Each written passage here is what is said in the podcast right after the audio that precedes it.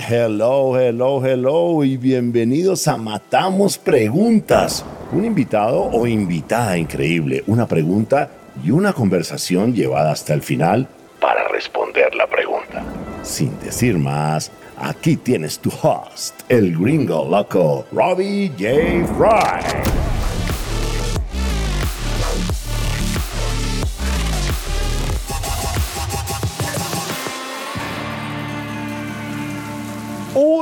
Hola, ¿cómo estás? Y bienvenidos a Matamos Preguntas. Mi invitada es Marian Villa Rodán y ella es un genio. De verdad, de verdad. Mari, si estás buscando, yo creo, por lo menos que es increíble. Ella es co-founder y core team member at Pioneers Dev y ha hecho miles más de cosas. Debes ir a su LinkedIn, hacer clic aquí en su nombre para investigar la mujer increíble con quien estamos platicando hoy. La pregunta que matamos es, ¿cómo influye el mindset en la adopción de inteligencia artificial? Pero antes de arrancar, ayúdame a multiplicar el impacto de Matamos Preguntas regalando una reseña en Spotify o en tu player favorito. Y cuenta al mundo que amas Matamos Preguntas. Y lo más importante, quiero celebrar las empresas que hacen posible este podcast.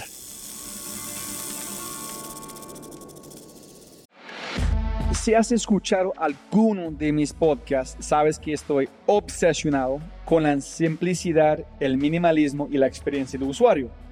Por eso es que estoy grabando esto desde mi lugar favorito para trabajar en el mundo, el Cowork Neo en Medellín. No, son de lejos, lejos el mejor cowork en mi opinión. Primero que todo, tienen ubicaciones espectaculares como Mal La Frontera, Mal del Este, Ella Fit y próximamente Mixa en Patio Bonito. Pero, pero, pero, pero, pero, eso para mí es más un plus. El verdadero valor para mí es cómo operan. Todos los demás coworks, para mí, para mí, son un dolor de cabeza. Toma demasiado tiempo hasta para entrar a un edificio o empezar a trabajar. Pero con Neo puedes empezar a trabajar en minutos y pagar por minuto o por día o por el espacio. No importa, es simplemente fácil. Descarga la app, ingresa tus datos y pum, para bien, estás trabajando. Y mi parte favorito, la gente que maneja Neo y los empleados siempre me hacen sentir como en casa. Y solo por los oyentes de este podcast, ustedes, sí, sí, sí, tengo un código muy especial que les dará un bono de 100 mil pesos que puedes usar en cualquier Neo. Solo haz clic en el link de este podcast en la descripción o úsalo en el sitio web neo.co forward referidos y aplica mi código podcast. Y ve a cualquier Neo para disfrutarlo.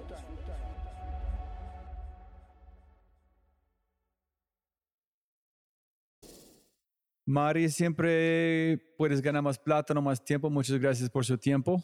¿Cómo estás? Muy bien, gracias por la invitación y pues feliz aquí de hablar también de inteligencia artificial. Súper, súper. Mari, yo creo que es muy importante, como siempre, castíganos, cuéntale a la gente muy rápido quién eres en un poquito de tu background.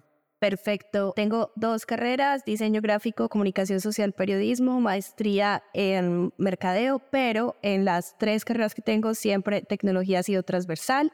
El último trabajo fue Big Data for Business Intelligence y soy Google Developer Expert en Web Technologies. He sido cofundadora de varias iniciativas y en la que estoy en este momento enfocada se llama Pioneras Dev. Es una NGO, una non-profit organization enfocada a enseñarles desarrollo de software a mujeres de bajos recursos en Colombia.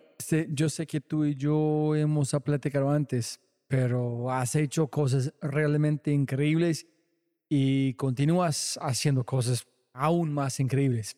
Veamos si puedo aprovechar el tiempo. La pregunta que me gustaría matar, aunque no estoy seguro si es demasiado general, es cómo influye el mindset en la adopción de la inteligencia artificial? Bueno, es una pregunta compleja. Creo que explotó AI y los que somos de pronto nativos digitales o trabajamos en tecnología o en emprendimientos de base tecnológica o en innovación, que somos un nicho, empezamos a asumir que todo el mundo está utilizando AI y no, esa no es la realidad. De hecho, lo comprobaste.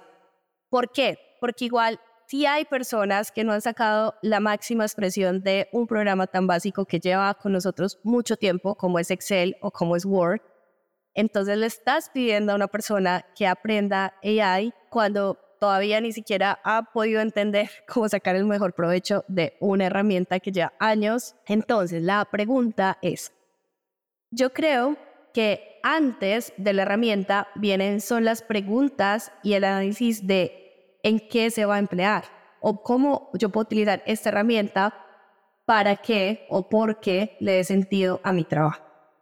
Y ahí es donde creo que está la clave, porque mucha gente es como, ah, sí, eso es tecnología, y de pronto yo no estoy en tecnología, porque aún no han entendido que la tecnología puede potenciar o puede transformar sus carreras, su visión del mundo y puede acelerar pues muchos procesos que llevan años haciendo de determinada manera. Entonces yo creo que antes de exponer todas las herramientas que hay de AI, hay un problema de mentalidad, como de mindset, y eso tiene que ver es también cómo aprendemos, como que el acercamiento al conocimiento que puede ser muy diverso, pero que también tiene que ver con la cultura.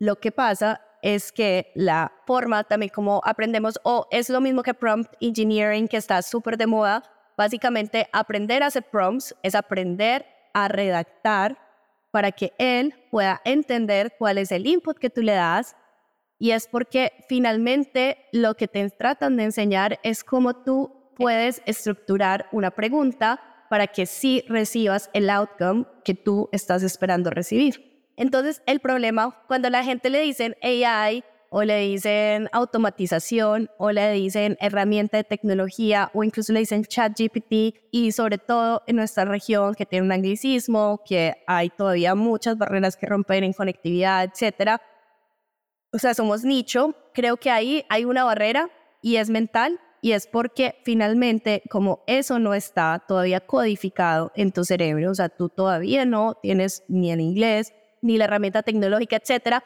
entonces todavía no está en tu universo, por tanto, cuando te empiezan a hablar de eso, es como un mundo o un universo como decir Marte, o sea, como que no hemos llegado allá. Entonces, creo que hay que bajar un poco las palabras también que utilizamos, que las palabras van moldeando nuestro cerebro, o sea, nosotros también aprendemos y esa forma como nosotros aprendemos también nos ayuda a um, optimizar o a buscar las mejores herramientas o aprender a hacer las preguntas adecuadas. Entonces, primero lo dejaría llamar AI o agente o script o en fin, etcétera. Les diría como, vean, van a tener un asistente lo que usted tiene que hacer es preguntas y es tan simple o tan básico como crear una cuenta, como usted cuando crea una cuenta de correo. De pronto, muchos, si tienen muchos, deben tener una cuenta de WhatsApp, muchos deben tener una cuenta de correo y deben tener un smartphone o pues un celular, yo creo que con acceso a Wi-Fi mínimo si no tienen datos. Y eso, allá haciendo como ese doble check de cuál sería eh, la herramienta o el hardware con el que accederían. Dos, a través de qué red o más o menos qué capacidad tendría.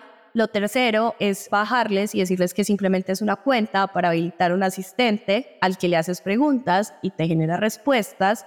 Creería que podrían hacer incluso una analogía con Google y de pronto dirían, ah, es como un buscador, como, como lo que yo googleo, porque ya de pronto hay adopción de Google y es como explicarle, sí, es como Google, pero te va a dar una respuesta más avanzada porque él va a ir a buscar toda la información y te va a traer una respuesta personalizada según lo que tú le pidas y no necesariamente es una keyword como lo hacía, o sea, una palabra clave como lo hacías con Google, sino que aquí le puedes dar contexto, le puedes dar un párrafo y le puedes dar fotos y le puedes dar audios y etcétera, etcétera, etcétera.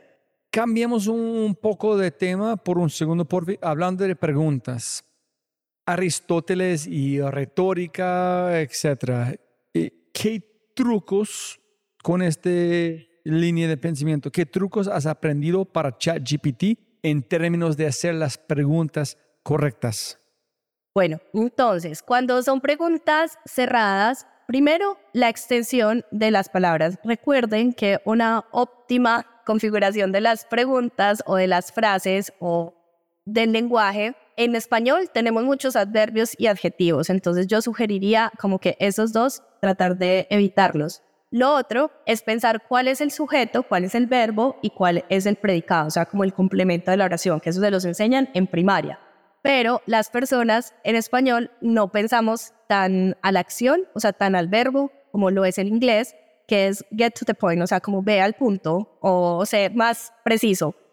Entonces, como estos evidentemente son modelos generalmente entrenados en Estados Unidos y si bien ya tienen como una doble capa de español, pues no hay tanta investigación en Machine Learning y en inteligencia artificial en español, ni modelos en español nativo. Entonces, yo sugeriría que traten como de adaptar la herramienta. Yo lo adapto a tratando de ser más concisa y pensando, pues tengo una ventaja como tú de ser bilingüe, pues o pensar también en inglés, y eso, pues a los latinos nos cuesta mucho por eso, por ser concisos y directos a la acción, pero ese sería como un aprendizaje que yo he tenido, que no es aprendizaje de máquina, es aprendizaje humano que les dejo ahí.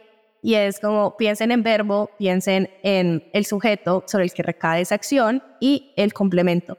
Después, si quieren, le pueden dar contexto y yo creo que también ahí aplican como reglas eh, semánticas y es como un párrafo no debe ser más de siete líneas, ojalá que no sean más de ocho a diez palabras por línea. Eso es una forma en que las máquinas también están pensando en la forma más óptima de comunicarse, digámoslo así, entre comillas, y esa forma de óptima de comunicarse es como cuáles son las mejores prácticas o las prácticas adoptadas en la industria, y eso tiene que ver con la creación de lenguaje. Y otro es que si tú, sobre todo en los casos de AI generativa como ChatGPT, es que si tú le das ejemplos como si fueran silogismos, esto tiene que ver mucho también con la estructura del pensamiento y de cómo aprendemos. ¿Y eso qué significa? Que tú si le das ejemplos como, por ejemplo, Francia es a París, como UK es a Londres, entonces Bogotá es a, y él obviamente te va a autogenerar porque él está aprendiendo cuál es la raíz lógica como tú estás pensando o como lo que tú quieres finalmente que llegue de outcome. Yo estoy utilizando GPT todo el tiempo, entonces yo estoy armando un patrón si yo quiero o no. Entonces, si yo estoy comunicando, preguntando como muy gringo muy fuerte, tratando a esta persona mal, yo posiblemente van a hacer un spillover o como regar en mi vida personal la forma que yo hablo con personas. Entonces yo empecé a cambiar la forma que yo hablo con GPT, no porque necesito, no porque es un robot, pero porque yo quiero empezar a habilitar una forma de comunicar natural. Entonces estoy tratando de construir mis patrones del futuro como pregunto a otras personas en la forma de comunicar diario. Entonces para mí hay un peligro posible si tú usas GPT todo el tiempo, como si tú consumes social media, van a empezar a armar patrones que no te gusta de comparar, sentirte mal. Entonces construye un patrón de bienestar con, su comunicación. Ese es uno. Y dos es, yo gasté meses armando unos prompts antes de Agent, meses de pulir mi pregunta, de pulir para llegar a respuestas que yo quiero. Entonces, yo creo que mucha gente subvalora el poder de una buena pregunta una buena pregunta es vale millones, pero no es sencillo de hacer. Entonces, cuando tú empiezas a preguntar, piensas que tú no estás buscando una respuesta, estás buscando una mejor pregunta. En el jazz, como debes empezar a utilizar ChatGPT, es una forma, como dijimos, socrático, llegar a la mejor pregunta. En el jazz, que vale, si tú preguntas la mejor pregunta, ya tienes todo. Entonces, para mí, ChatGPT no es respuestas, es encontrar mejores problemas y mejores preguntas. Definitivamente, y creo que todo el mundo asume que sabe hablar y sabe escribir, y pues sí, y creo que ahí también hay un campo muy grande para las personas que estudian ciencias sociales, que sienten la tecnología como en el otro extremo, porque finalmente yo creo que esto es una es básicamente una metáfora de nuestro mundo, o sea, de cómo aprendemos, cómo nos comunicamos, llevada a la tecnología, al internet. Entonces, por eso creo que es aún más valioso esas personas que de pronto estudian cómo aprendemos o que son antropólogos o que estudian comportamiento, que entienden los sesgos, que entienden la estructura del lenguaje, los lingüistas, los filósofos, las personas, los filósofos son personas que saben hacer preguntas claramente porque ellas eran todas las escuelas de pensamiento. Entonces, creo que eso cambiará todo lo que O sea, que no solo esto es un mundo de programadores, desarrolladores, sino que creo que es como la democratización de la tecnología y ojalá, que es mi sueño para el bien, y hay un campo muy grande para estas personas en eso, de cómo elaborar bien las preguntas, porque son personas que estudian las raíces griegas y latinas, de dónde vienen las palabras, cómo se estructuran las preguntas. Y lo que tú dices, como que pues un artículo, un, un ensayo, una charla, etcétera, pues cualquiera lo puede hacer y creo firmemente en que todos tenemos muchas cosas que enseñar y pues también que aprender. Seremos eternos aprendices, pero evidentemente la maestría en esas habilidades requiere tiempo, requiere dedicación y muchas veces llegar a la pregunta, ¿qué es lo que tú estás diciendo? Requiere muchos ensayos. Por eso también otro consejo que les daría es como que no se rindan fácilmente con esta herramienta, no la olviden y traten también de sacarle tiempo porque es como una habilidad que se va puliendo, es intentando. Y otro consejo que les daría es que nosotros aprendemos de dos formas, por contraste o por semejanza. Entonces, ¿qué sí es y qué no es? Y eso deben también siempre tenerlo muy presente porque si les da un outcome que no es, le estás enseñando que eso no es y entre más veces le enseñes que ese no es, más fácil va a llegar a la probabilidad de él sí es, o sea, el correcto. Mari, mencionaste algo antes en nuestra conversación previa sobre cómo aprendemos y absorbemos información y cómo se relaciona con el, el, mindset. ¿Puedes compartirlo, por favor? Creo que algo también como con niños, pero Castignos, cuéntenme por fin. Algo que quiero compartir rápidamente de cómo aprendemos, que luego pueden investigar o leer más sobre el tema. A mí personalmente me pasó que yo fui a una primer meetup, un primer encuentro de desarrollo de software de JavaScript y me di cuenta que ninguno tomaba notas, que estaban pendientes era de en la pantalla negra y el código, los scripts.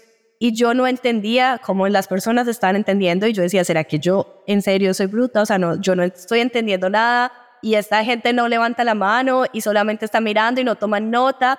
O sea, no entiendo ellos cómo aprenden. Y me di cuenta, algo después me puse a hacer un curso de cómo aprendemos y me di cuenta porque fue como conectar los puntos y fue que después de la sexta vez que me puse otra vez en esa situación incómoda, yo ya había concatenado, o sea, había unido conocimientos o puntos del primer meetup en el que me puse en esa situación incómoda y no entendía nada y ya entendía y ya podía hasta contestarle a otra persona preguntas de JavaScript la sexta vez iterante que estaba ahí. Entonces me di cuenta que eso pasa incluso con los niños, ahora que soy mamá me doy cuenta de eso con Rafa, y es como que sin que tú creas, por eso dicen como, es que ellos absorben todo o escuchan todo. Realmente el estar expuesto a ciertos tipos de conocimiento, si tu cerebro inconscientemente está en autopilot, pero está, o sea, como en piloto automático, pero está absorbiendo y está haciendo conexiones neuronales. Eso me pareció increíble. Si tú ensayas una vez, por eso decía de lo de AI abierto, o sea, como que simplemente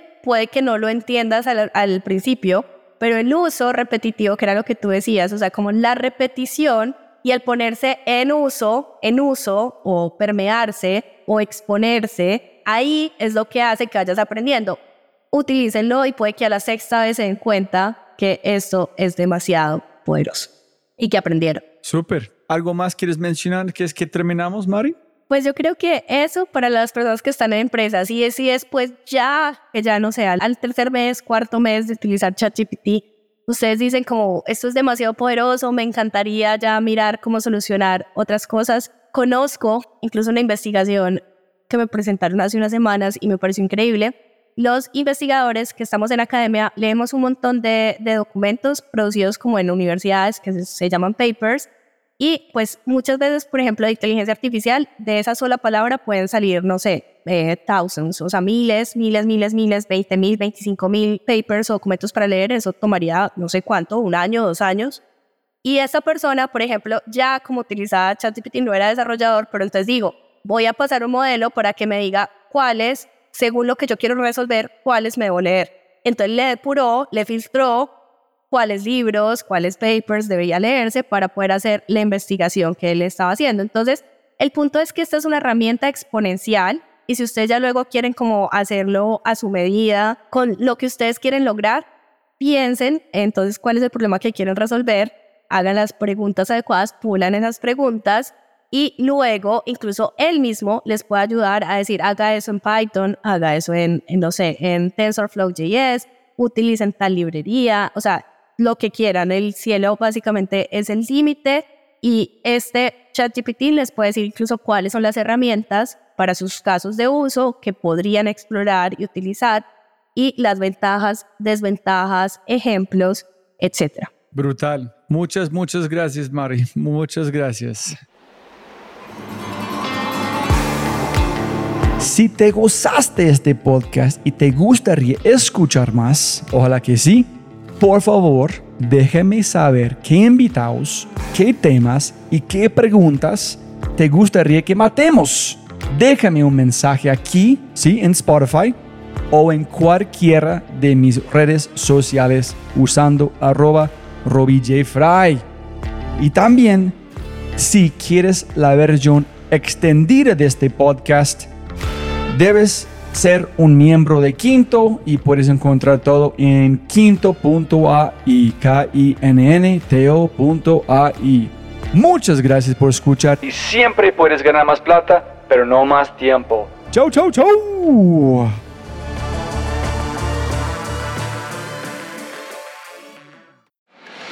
Si has escuchado alguno de mis podcasts, sabes que estoy obsesionado con la simplicidad, el minimalismo y la experiencia de usuario. Por eso es que estoy grabando esto desde mi lugar favorito para trabajar en el mundo, el Cowork Neo en Medellín. No, son de lejos, lejos el mejor cowork en mi opinión. Primero que todo, tienen ubicaciones espectaculares como Mal La Frontera, Mal del Este, Ella Fit y próximamente Mixa en Patio Bonito. Pero, pero, pero, pero, pero, eso para mí es más un plus. El verdadero valor para mí es cómo operan. Todos los demás coworks, para mí, para mí, son un dolor de cabeza. Toma demasiado tiempo hasta para entrar a un edificio o empezar a trabajar. Pero con Neo puedes empezar a trabajar en minutos y pagar por minuto o por día o por el espacio. No importa, es simplemente fácil. Descarga la app, ingresa tus datos y ¡pum! para bien estás trabajando. Y mi parte favorito, la gente que maneja Neo y los empleados siempre me hacen sentir como en casa. Y solo por los oyentes de este podcast, ustedes, sí, sí, sí, tengo un código muy especial que les dará un bono de 100 mil pesos que puedes usar en cualquier Neo. Solo haz clic en el link de este podcast en la descripción o úsalo en el sitio web neo.co forward slash referidos y aplica mi código podcast. Y ve a cualquier Neo para disfrutarlo.